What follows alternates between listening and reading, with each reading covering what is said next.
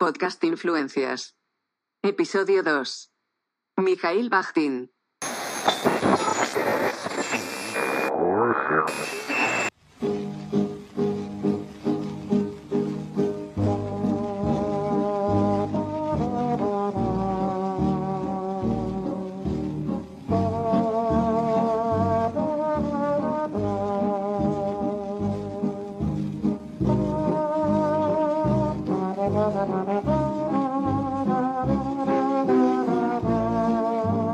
Mijail Mihailovich Bakhtin nació en 1895 en Oriol, lo que en aquel momento era el Imperio ruso, y murió en 1975 en la ciudad de Moscú cuando era la capital de la entonces Unión de las Repúblicas Socialistas Soviéticas.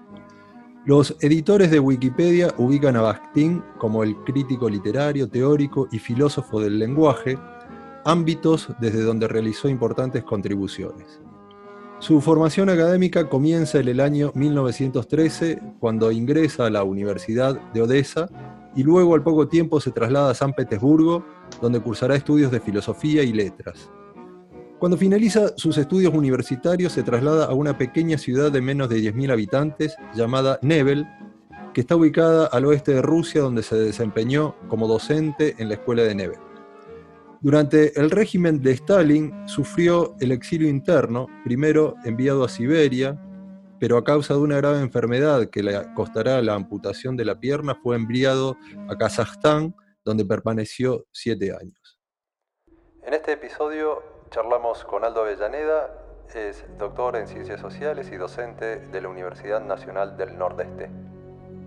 El grado de nomadismo que, eh, con el que vivió Bakhtin en, las décadas del 30 y 40 fundamentalmente, eh, entre Saransk y Kimry, eh, al norte de lo que ahora, lo, que en su momento era Leningrado, y enseñando en espacios educativos más bien locales.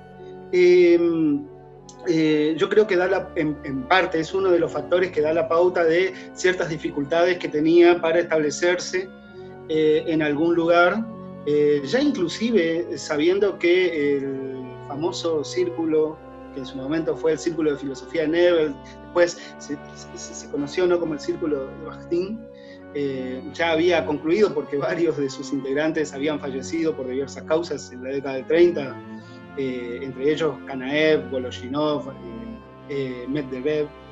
Y, mm, y, el hecho es que en, la preparación, en el marco de este nomadismo y de esta enseñanza un poco a caballo entre, entre, entre varias ciudades, prepara su, su trabajo doctoral que, que, bueno, va a sufrir un proceso de, de, evaluación eh, Bubovna, la traductora de Bakhtin al castellano, lo menciona como singularmente largo, en principio, y cuestión no menor es que incluso eh, el tribunal había optado por la máxima recomendación, que en ese momento, según Bubovna, era el doctorado de Estado, y desde instancias superiores de la Universidad de Saransk eh, se le negó se supone, y estas son, eh, no hay nada, por supuesto, fehaciente en lo que uno se pueda apoyar, pero se supone que debido a los antecedentes de 15 o 18 años atrás, por los cuales había sido detenido, juzgado, enviado a un campo de concentración y por los problemas de salud que vos comentabas, eh, la pena se le había conmutado y se lo mandó al exilio interno. Избушка на курьих ножках, Баба-Яга. Всегда и во всех сказках Баба-Яга появляется как носительница зла. И если не всегда преследуемые ею люди или добрые духи погибают, то есть если им удается выйти из ее ужасающих цепких преследований, так или иначе Баба-Яга неуклонно все путает, всему мешает, всему вредит, и не приведи Господь повстречаться с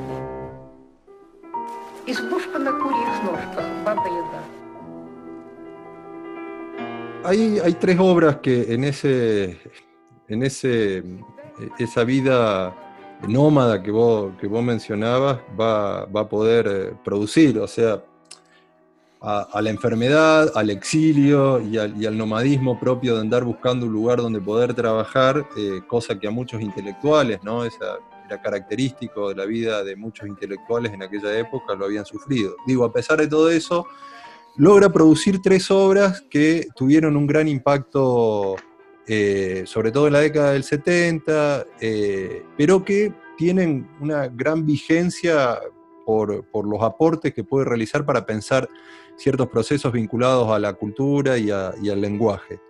Y hablamos de marxismo y filosofía del lenguaje, que ahí no está muy claro. La, pertenencia, la autoría de eso. Después, en, un ratito vamos a charlar un poco más detenidamente sobre eso, pero esa es una de las obras. Después la otra es la cultura popular en la Edad, Media eh, y el Renacimiento, el contexto de François Rabelais, que es eh, un poco esta obra con la cual el trabajo, su trabajo mediante el cual va, a solicitar o va a postularse para la obtención del título de doctorado, y, una ahí en el medio que es Los problemas de la poética de Dostoyevsky, que es eh, otra de las obras relevantes. Y la, pero digamos, sin embargo, todas estas obras no tuvieron una inmediata repercusión en el contexto internacional, como hoy se las conoce, sino que va a ser a partir de la recuperación ¿no? de, algunos, de algunos autores. ¿no? ¿Cuáles, eran esos autores que de alguna manera van a recuperar esa obra y cómo se dio ese proceso un poco? ¿no? Hay como dos, líneas, ¿no? Una, una, la más conocida es la recuperación por algunos intelectuales franceses eh, en la década del 60, eh, particularmente eh, Julia Kristeva y Svetan Todorov, eh, que comenzaron a hacer circular materiales de Bakhtin en Francia. Hay seminarios de Todorov en los años 64 y 65 que, hasta lo que yo conozco, la verdad, en, principio serían como los primeros sobre la obra de Bakhtin en Francia. Eh, con Bastín vivo todavía, eh, ¿no? Recordemos, él muere en el 75. Eh, y bueno, y, es una línea que está a, mitad de camino, es una recuperación, una lectura, me parece a mí, que está a mitad de camino entre el fuerte, la fuerte presencia del estructuralismo francés en ese momento, ¿no? y los debates de posicionamientos intelectuales, académico-políticos también de ese momento. Entonces, eh, Iris Zavala, eh, española, eh, u otros, van a acentuar la particularidad, la particular recepción marxista que se hace desde Francia particularmente, eh, de Bakhtin. Y de hecho, no es menor, me parece a mí, que en las escuelas de comunicación, en las carreras, eh, facultades de comunicación, eh, de un modo u otro, el nombre de Bakhtin esté fuertemente asociado a, eh, al marxismo ruso. y particularmente, entre otras cosas, que, bueno, que seguro ya tendremos un espacio y, y, hablaremos de eso, entre otras cosas al libro este del marxismo y la filosofía del lenguaje, ¿no? Un libro riquísimo por varios aspectos, pero que ha colaborado de una forma u otra a eh, dar un semblante del autor, semblante que él negó explícita y categóricamente en las, en las entrevistas que dio en los últimos años de su vida. Eh, inclusive en esas entrevistas y a partir de un trabajo de un semiólogo ruso, Ivanov, que es, eh, que es de 1970, que es de cuando nace la controversia acerca de los textos hipotéticamente apócrifos, eh, a partir de ahí las entrevistas tocan este tema y Bakhtin, eh, sin mencionar públicamente nunca su autoría de esos materiales, eh, da pistas que ineludiblemente van en esa dirección. En una de las entrevistas a Bocharov, él dice, están Bocharov, él y su esposa, y él hablando con su esposa le pregunta a la esposa si recuerda, ¿recuerdas, querida? le dice, algo así, cómo, cómo eh, en, ruso el nombre de Voloshinov eh, trabajaba con nosotros en ese libro, en el libro El marxismo y la filosofía del lenguaje.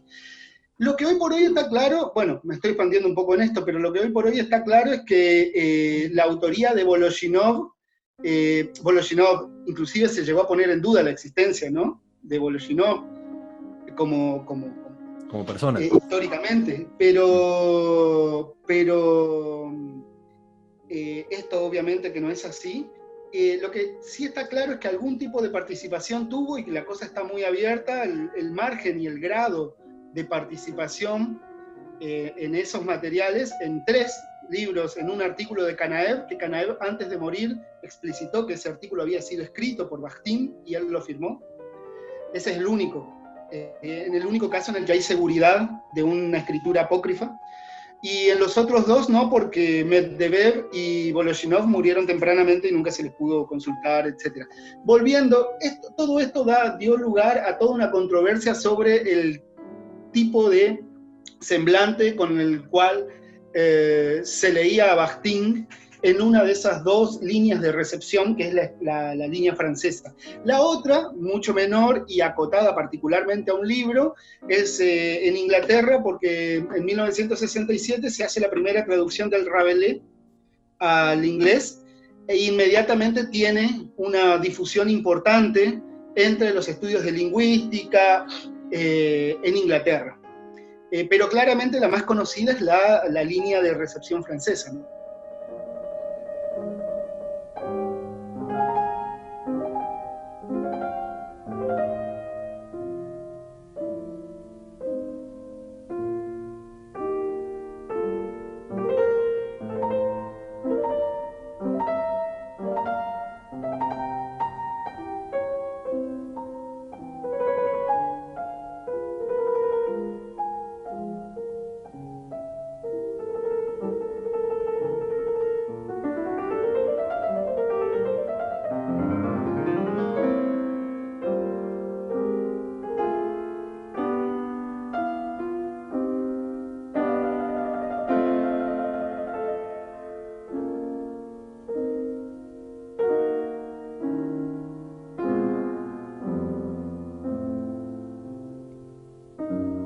En la pequeña ciudad de Nebel se conformará el Círculo Bakhtin, un grupo de estudios multidisciplinarios compuestos fundamentalmente por Bakhtin.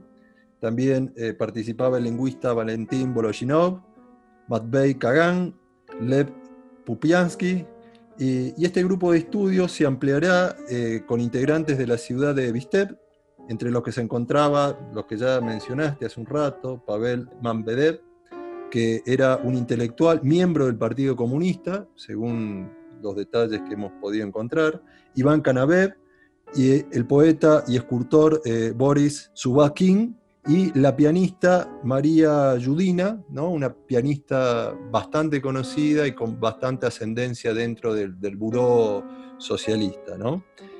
Eh, resulta interesante en este contexto ¿no? la apuesta de Bakhtin de construir una comunidad académica eh, en el contexto de un proceso revolucionario, eh, digamos, marcado por la guerra, pero también por una praxis política revolucionaria, aunque, digamos, no, se participaba directamente, no era el objetivo eh, puntual, pero sí en ese contexto tan complejo en términos políticos, sobre todo en la Rusia revolucionaria, que se plantee un análisis del lenguaje Em, cuestionando ¿no? de alguna manera la lingüística de Saussure a partir de una óptica marxista que, digamos, que de alguna manera terminará planteándose en el libro que vos mencionabas.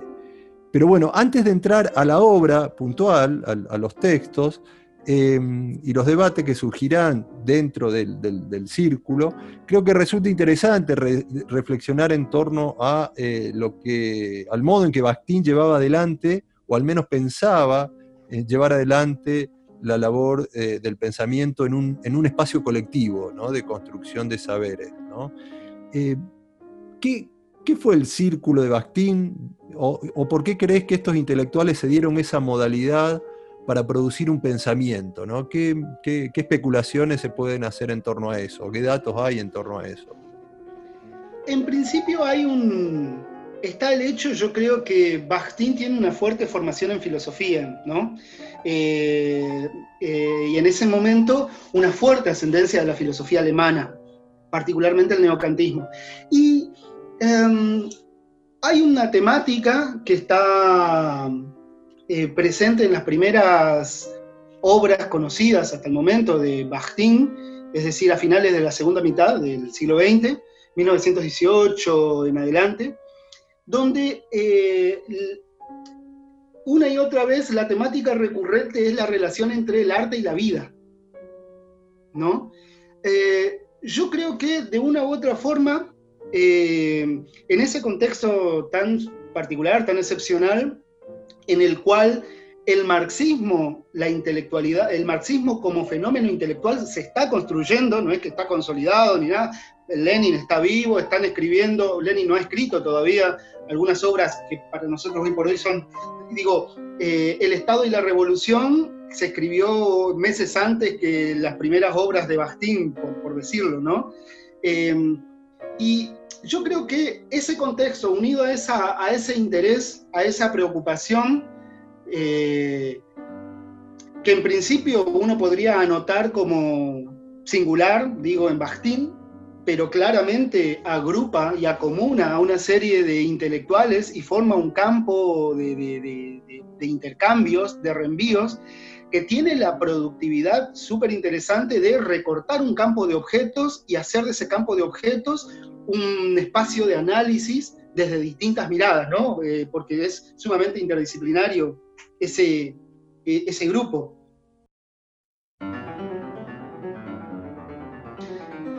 Entonces, yo creo que está como, yo lo veo a mitad de camino entre intereses entre un tipo de formación intelectual particular, algunos intereses y temáticas recurrentes que aparecen por esos años y la circunstancia excepcional de eh, que está viviendo Rusia, ¿no? Eh, camino a la Unión de Repúblicas Socialistas eh, por esos mismos días. lo cierto es que también habría que ver porque los motivos que hacen que a Bastín se lo detenga se lo mande a un campo de concentración y después eh, se le recorte la pena y se lo envíe a un exilio interno eh, y empiece el peregrinaje de Bastín de dos décadas, ¿no?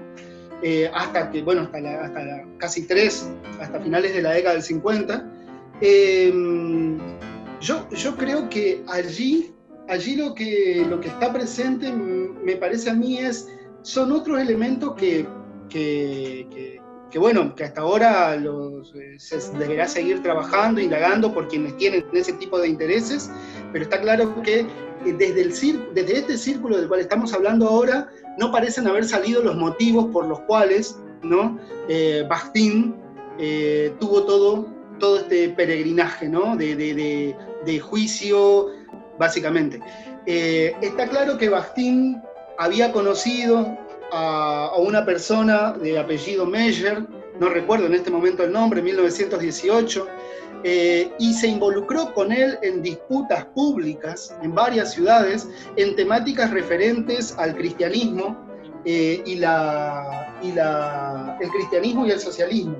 Yo, a ver, yo creo que, por ejemplo, alguna de las algunas de las conferencias en las cuales participó y que fueron objeto de eh, reprimendas desde uno de los periódicos, de los nacientes periódicos comunistas en ese momento, particularmente el diario Molot, que significa martillo. Eh, una de las, de las de las conferencias públicas en las que él participó tomando posición era sobre Dios y el socialismo. ¿no? Y si me permitís, eh, leo una parte de lo que publicó el periódico El Martillo respecto a la intervención de Bastín en ese espacio, en esa conferencia de 1918, cuando recién se estaba gestando el Círculo de Nebel, ¿no? Cito, según el diario Molot. En esta interesante disputa no se presentó ninguno de los que antes defendían la religión como una buena fuente de sustento diario, es decir, no se presentaron popes, curas o rabinos pero en su lugar aparecieron individuos que no están ideológicamente muy lejos de tales. Tal vez sus hijitos o parientes cercanos. Nos referimos a los ciudadanos Meyer, Pupiansky y Bakhtin. Después del camarada Deichmann se presenta el camarada Bakhtin. En su discurso, que defendía ese bozal del oscurantismo que es la religión, él voló hacia las regiones celestiales y aún voló mucho más arriba. Su discurso carecía de ejemplos vivos de la vida e, e historia de la humanidad. En ciertos pasajes de su discurso reconoció y apreció el socialismo, aunque se lamentaba y se quejaba de que ese socialismo no se preocupa por los muertos y que, según él, con el tiempo el pueblo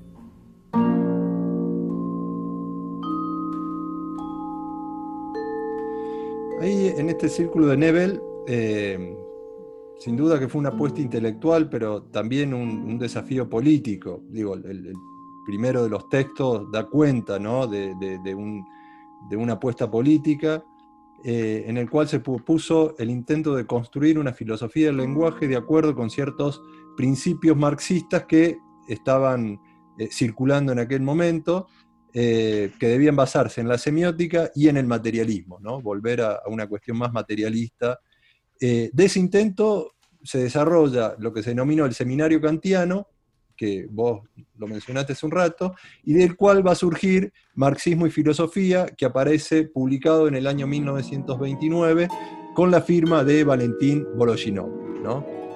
Eh, y aquí podríamos hacer un paréntesis para revisar un poco esas condiciones de producción y circulación de esos textos. ¿no? El hecho eh, que se discuta un poco la autoría de esos textos da cuenta de ciertos límites y atajos que debían tomar los autores para poner eh, en circulación eh, ese pensamiento, ¿no? que, bueno, de alguna manera vos, has mencionado estos inconvenientes que habían tenido Bakhtin. Em, pero más allá de, la, autoría, ¿no? más allá de la cuestión de la autoría del texto, se leyó como una crítica a, una aproximación psicologista sobre los fenómenos ideológicos, eh, como si fueran productos de la conciencia individual. Según este texto de Voloshinov, eh, esta última no puede ser registrada sino por medio de signos, y los signos, en primer lugar, los signos de la lengua, representan productos ideológicos generados dentro de una interacción comunicativa de diversas clases sociales. Eh, entonces, en esta obra se va a plantear, quizás por primera vez, no sé, eh, eh, uno después va a ser más común el planteo de que la superestructura que constituyen los fenómenos culturales debe estudiarse a partir del signo ideológico, a partir de la cuestión de ideología, y que es entendido como una amplia zona de creatividad ideológica donde tienen lugar los conflictos ideológicos de cada época y de cada cultura.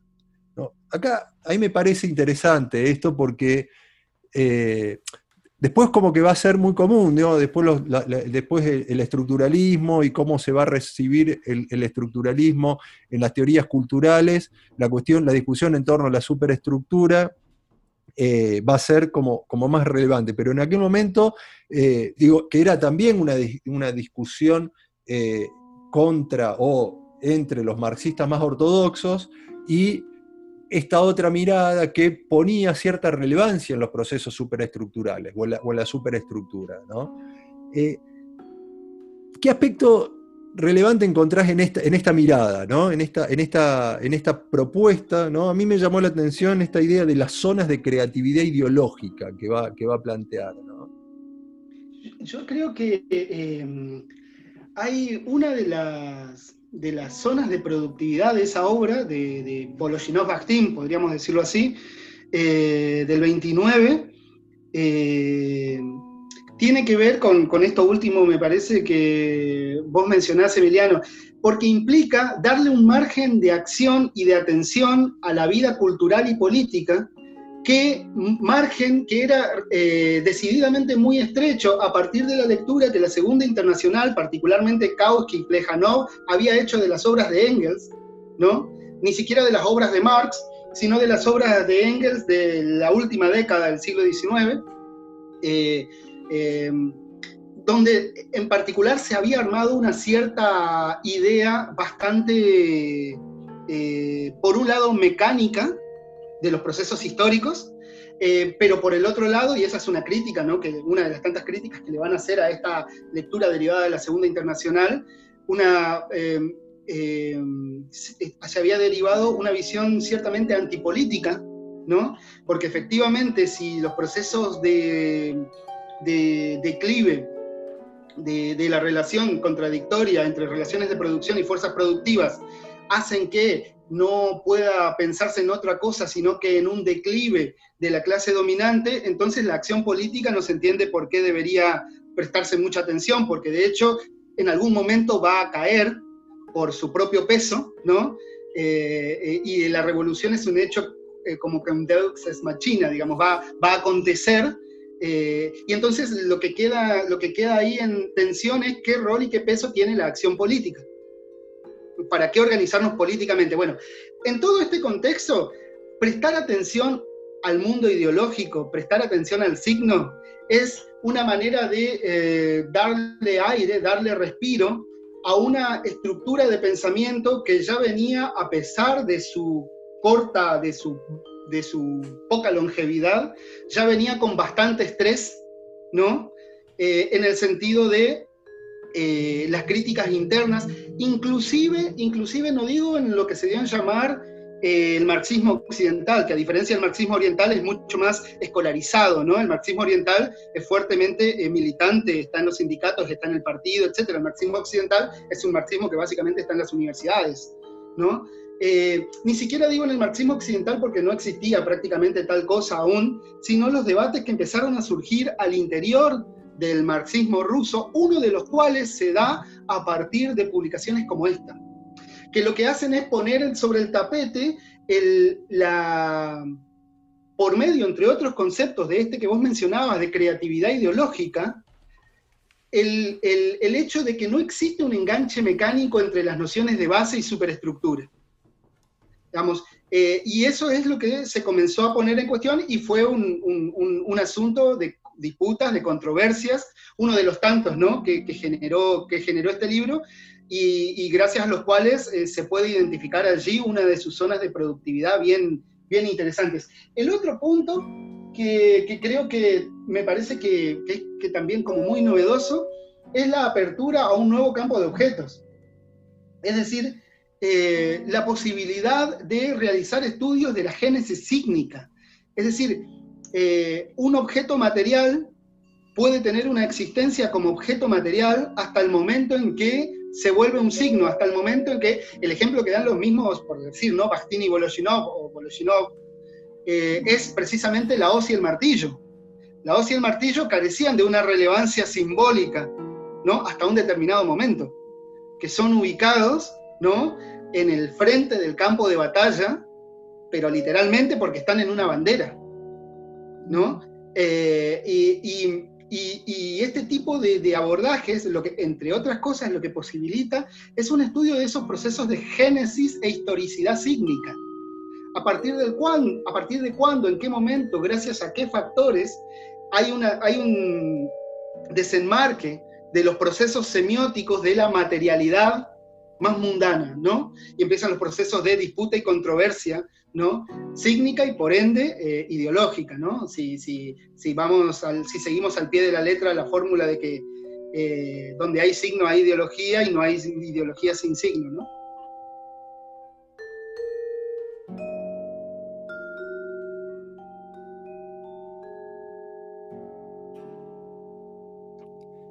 En el mismo año 1929 se publica Problemas de la poética de Dostoyevsky, uno de los libros más retomados por los aportes conceptuales realizados. Allí aparece la idea de dialogismo, que más allá de su riqueza teórica para el análisis de la dinámica del lenguaje, me parece que de algún modo le da sentido a la manera en que Bakhtin desarrollaba sus prácticas académicas, pensando la idea del círculo de, de Never o el círculo de Bakhtin.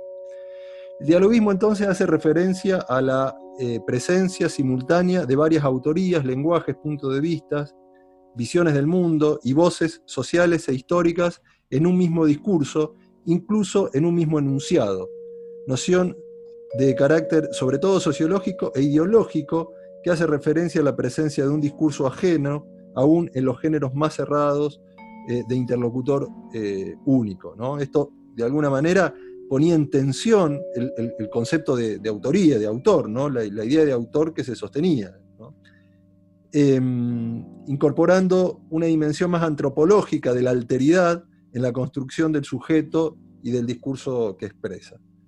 Entonces, eso que se produce como conocimiento de ideas o como narrativa no es ajeno a la época, no es del todo ajeno a la época, al contrario, eh, hay circunstancias y hay, eh, que, van a permitir la gestación de ese, pensamiento.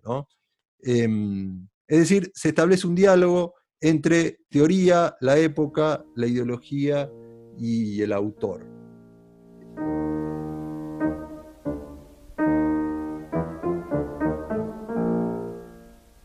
¿qué implicancia teórica vos le encontrás, teórica pero también política, ¿no? puede tener en la actualidad esta idea de, de dialoguismo que, era sostenida por Bastín o que está planteada en los textos de Bastín y que es recuperada ¿no? por, por, muchos eh, autores o, semiólogos que, y lingüistas ¿no? que recuperan estas ideas de, de Bastín.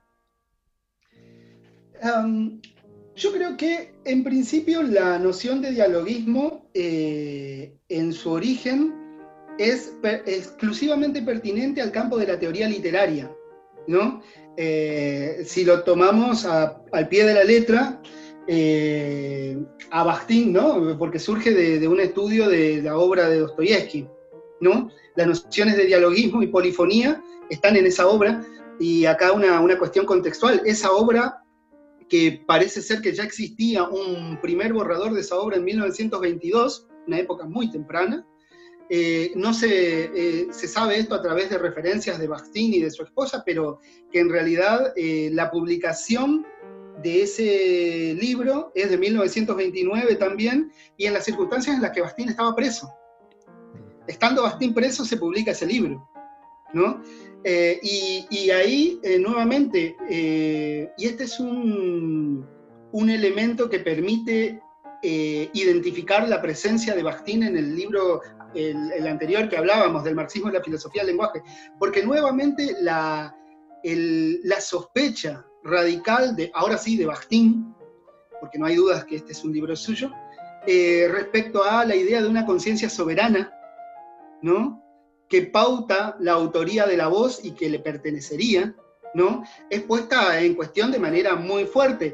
Algo que, en términos más sociológicos, aparece casi con el mismo argumento en el marxismo y filosofía del lenguaje.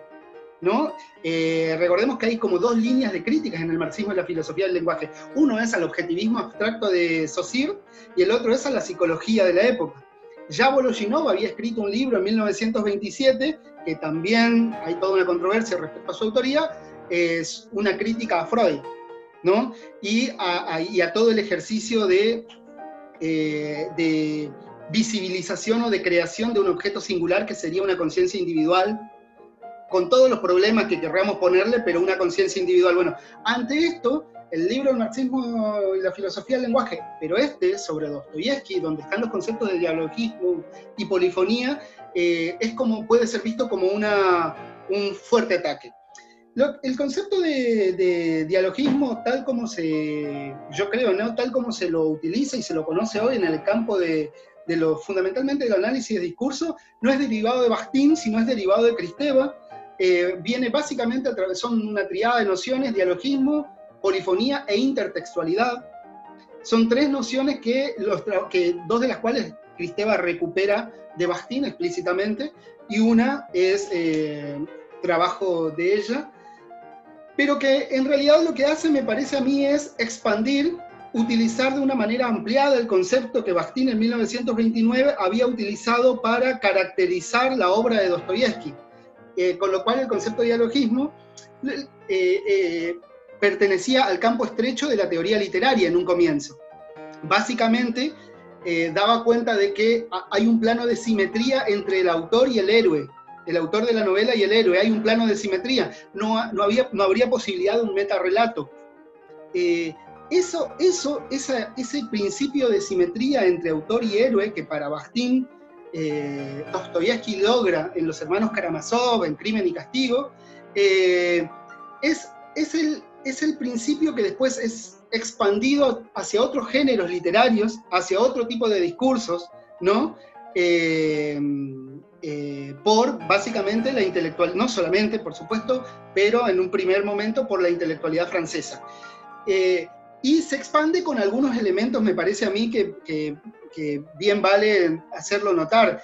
Eh, se refuerza mucho la idea de que eh, la, relación entre héroe y autor no solamente que es simétrica, sino que la obra del autor está respondiendo a una suerte de libertad del héroe, ¿no? Que, tiene su vida propia en la obra, ¿no?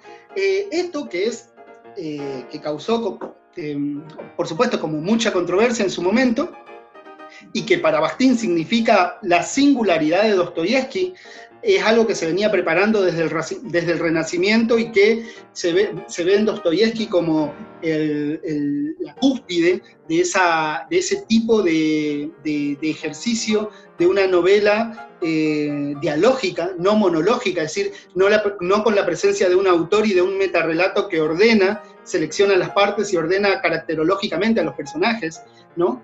Todos estos elementos son recombinados en la posterior recepción francesa y eh, la mirada que nosotros tenemos a través de ese concepto hoy creo que vienen más por el lado de la recepción francesa que por el lado original de Bakhtin. Entonces nosotros cuando hablamos, como vos mencionabas, Emiliano, eh, de aspectos como la idea de que eh, la misma, la existencia misma de un concepto de conciencia individual supone que hay un monólogo interior, pero ese monólogo interior en realidad es un diálogo, ¿no? Es un debate interno, constante y permanente, es una manera de acomodar, de, llevar hacia campos de experiencia y hacia campos literarios o géneros discursivos, otro concepto muy caro a Bakhtin, eh, el concepto de dialogismo que Bakhtin lo había utilizado estrechamente para la teoría literaria y para la obra de Dostoyevsky en un primer momento. La noción de polifonía da cuenta de que el espacio, el espacio de la voz autoral es un, es un espacio de múltiples voces. Que el, y este es un problema que habría que ver, hay todo un debate eh, en la teoría literaria, eh, que, lleva sus décadas, por supuesto, sus líneas argumentales, sus, enfoques. Habría que ver cómo eso es visto en la propia obra de Bakhtin. Lo cierto es que la recuperación de la línea francesa lo que ha permitido es trabajar la noción de polifonía, ¿sí? Eh, para enriquecer lo que se consideraba entonces la singularidad de un tipo de discurso. Voy a un ejemplo concreto. Eh, Em, alguna, algún registro de discursividad política, ¿sí? claramente puede ser visto a través de las múltiples, em, como voy a utilizar otro concepto del autor, como si existiera una heteroglosia interna, es decir, como si tuviera múltiples orígenes, ese modelo de discursividad singular que sería una discursividad política, pongamos por caso el liberalismo. ¿no? Eh, entonces, a través de ese concepto de polifonía, lo que se nos permite en principio, o se nos permitiría, porque el trabajo histórico empírico debería ser el resto, es poder estudiar los distintos meandros y los distintos lugares en los que incardinó históricamente y de los cuales se basó ese, ese, ese, ese plano de discursividad política, con el ejemplo que estaba dando, ¿no? del liberalismo. Entonces, yo creo que eh, hoy por hoy las nociones de dialogismo y de polifonía eh, eh, se han independizado muchísimo del sentido que Bastín originariamente, eh, con el cual Bastín las había utilizado originariamente. Y de hecho, esta es una, esta es una suerte, esta es una fuente de, si se quiere, quejas y lamentos por parte de los bastinistas, fundamentalmente de, los bastinistas rusos, que por esta cuestión de una suerte de lealtad al autor y cosas de ese estilo, eh, vienen identificando ya desde hace un tiempo la, segunda dimensión apócrifa ¿no? De hacerle decir, eh, y, bueno, el, argumento, el contraargumento a esa posición de lealtad está más, cantado, más que cantado y viene desde el mismo Bakhtin, ¿no? Es que no hay voz autoral y que en realidad eh, pelear por eso es una pelea ciertamente perdida. Декадентовый символистов своего времени, включая таких, как Блюсов, как Вячеслав Иванов, наименее декадентом, а самым солидным человеком был Сологуб. От него было нельзя ждать никаких, конечно, эпатирований и так далее, и так далее. Это был солидный человек. Как человек, это был менее всего декадент. Ну, учитель, инспектор школы большой очень, который был отсутствие всего распоряжения, он даже в этой школе, чуть не в зале, а актовом этой школы, собирал у себя гостей и прочее. Поэзия его была, это была поэзия, это была именно чистая поэзия.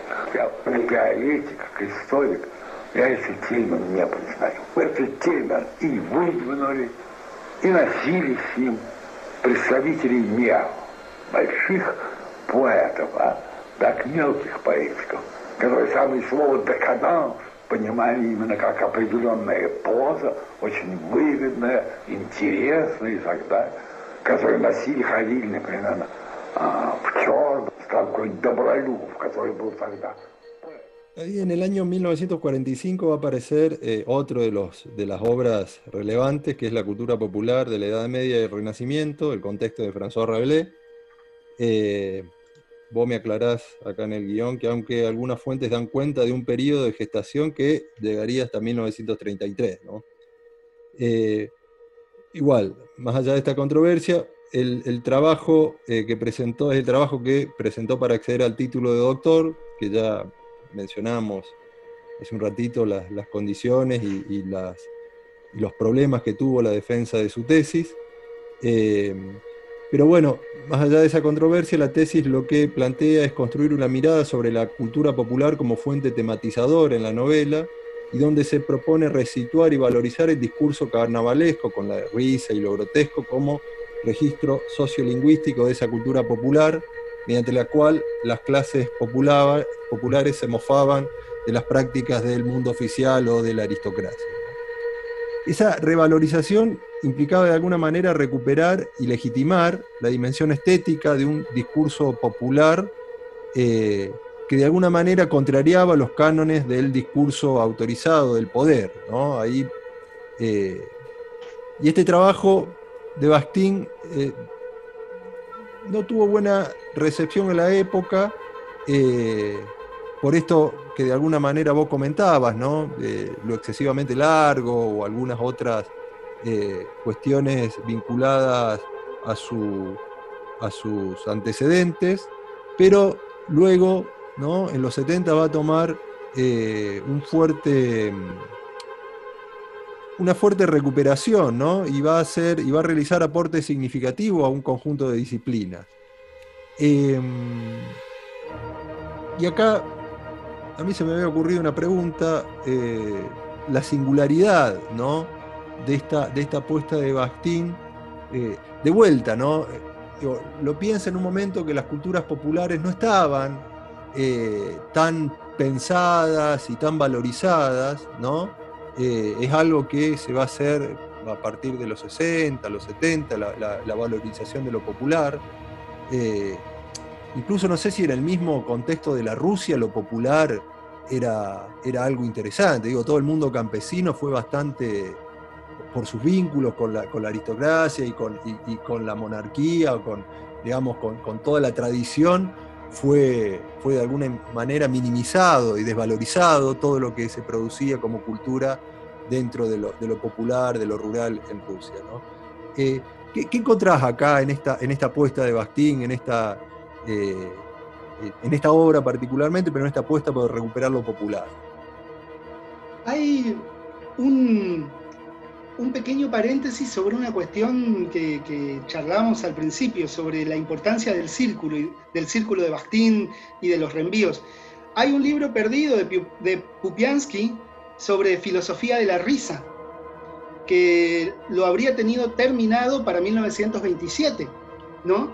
Eh, eh, menciona, eh, yo no recuerdo bien, seguro es al principio, no me acuerdo si ya en la introducción o en el primer capítulo, pero menciona, cita a un autor y, hay un pasaje en el cual menciona algo así como, no hace mucho se intentó hacer una historia de la risa, y habría que ver si hacía mención al libro perdido de Pupiansky.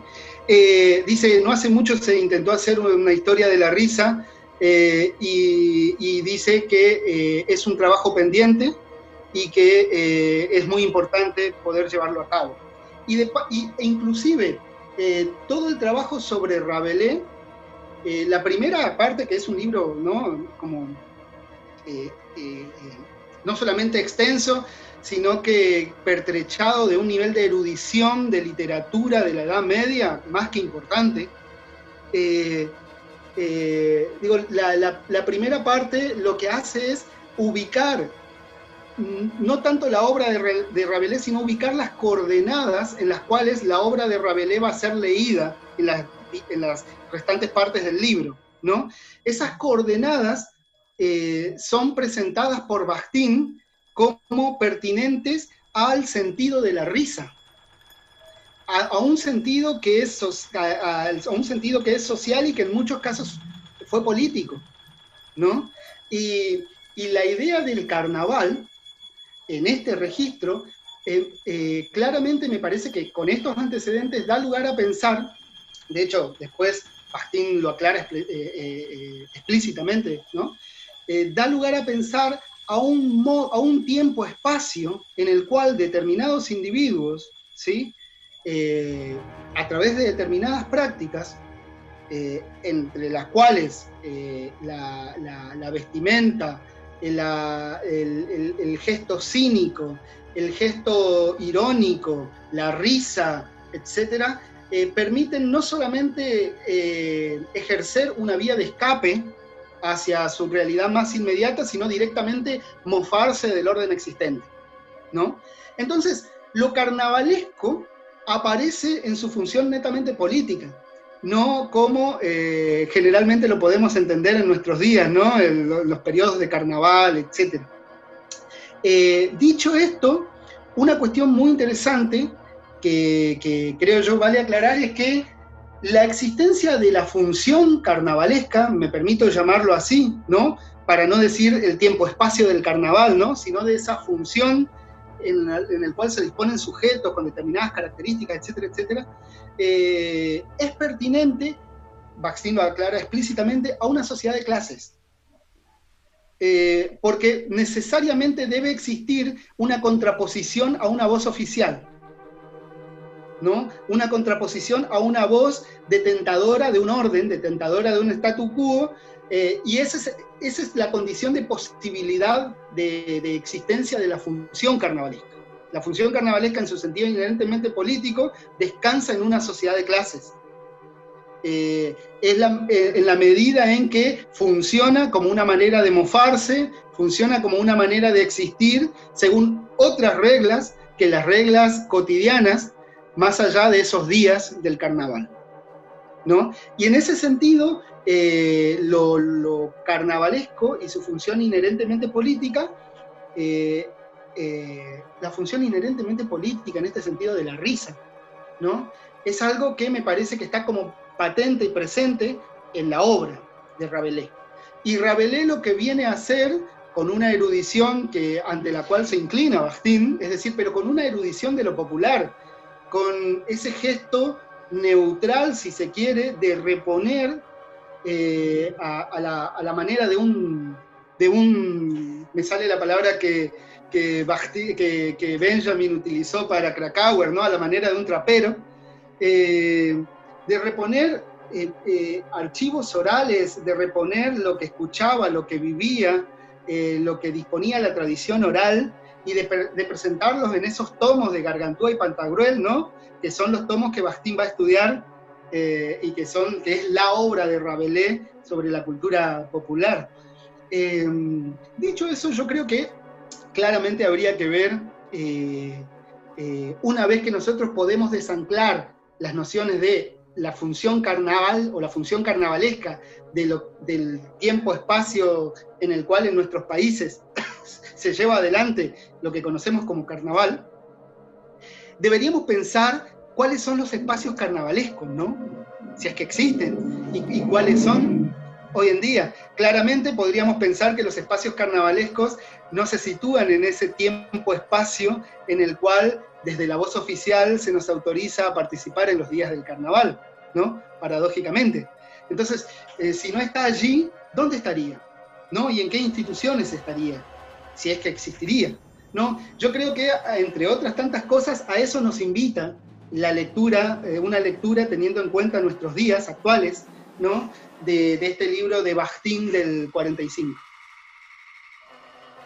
Muchísimas gracias, ha sido muy entretenida la charla. Espero que podamos repetirla con, algún otro autor que, nos interpele desde el pasado al presente para, poder encontrar líneas de, lectura y de comprensión de lo que, lo que nos sucede, ¿no? Dale, sí, yo estoy totalmente de acuerdo. Creo que necesitamos ¿no? más de eso.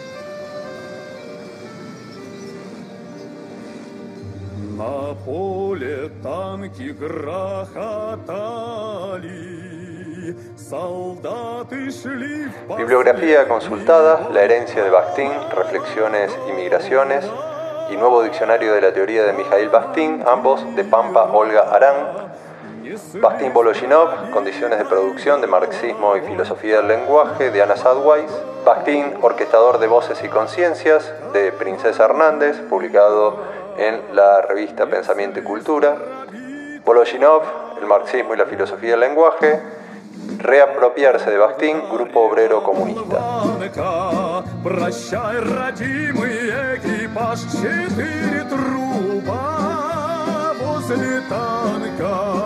дополнят утренний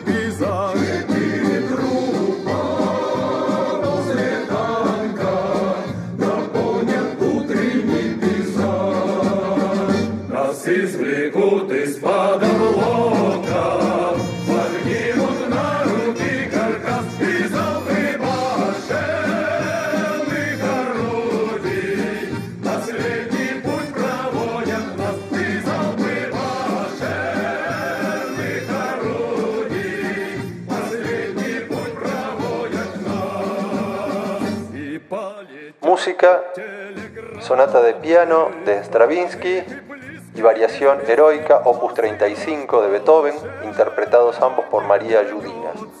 La pianista de Stalin de Sonia Lifchit, Hope by Darkness a Star is Perfect de Shilat Rabinovich, interpretado por Sticks and Sting.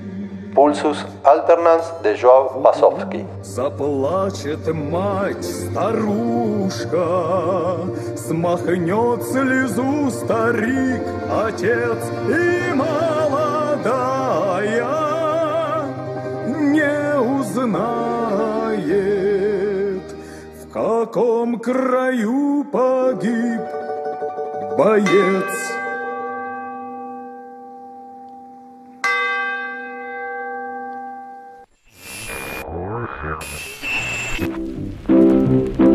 Allo, allo, aici radio, croiești și la